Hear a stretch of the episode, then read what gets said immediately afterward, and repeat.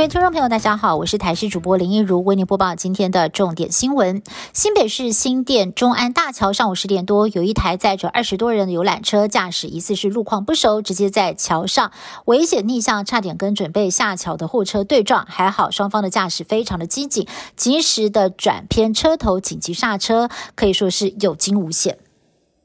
昨天深夜十一点半，长荣行情有一名拖车驾驶员在进行拖机作业的时候，疑似是因为操作不慎，在滑行道转弯进入停机坪的时候，让一架 A 三二一飞机右侧翼间插进了停机坪上的波音七七七客机的机鼻后方。目前呢，已经暂停了肇事员工的勤务。长荣回应详细的事故原因有待后续厘清。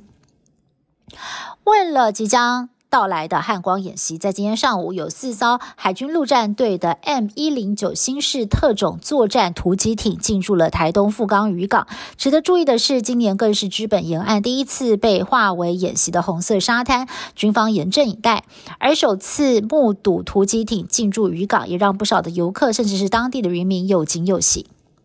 各政党备战二零二四总统大选，民进党的副总统赖清德定于一尊，民众党主席柯文哲更是早就蓄势待发，剩下国民党的人选还没有定。除了新北市长侯友谊呼声最高之外，还有红海集团创办人郭台铭也表态要角逐提名。而最新出炉的二零二四总统大选民调，在萨卡都的情况之下，赖清德能够获得三成八左右的支持度。如果回归蓝绿对决，不管是对上侯友谊还是郭台铭。赖清德同样是稳坐第一。民众党主席柯文哲访美之旅，在美国时间十六号终于抵达了政治枢纽华盛顿。外界关注柯批此行能够见到的最高层级到哪里呢？台记者随行采访柯文哲抵达华府后，首度受访时断言，台海之间理论上不会发生战争。而受访后呢，巧遇来自中国大陆的学生，对方也透露，柯文哲已经成为了对岸的教科书内容。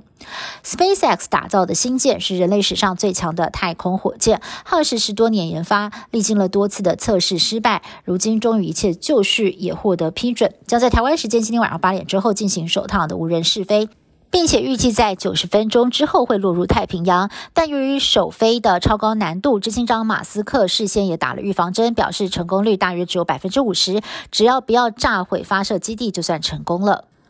日本对于公务员有了全新破天荒的政策。过去规定，全国的公务员每周至少需要工作三十八小时，除非有育儿等特殊需求，才能够申请周休三日。但是，随着今年春季国家公务员报考人数创下史上第二低，只有一点四万人。为了要留住人才，人事院建议允许全国的公务人员不需要任何特殊的理由，人人都可以申请周休三日。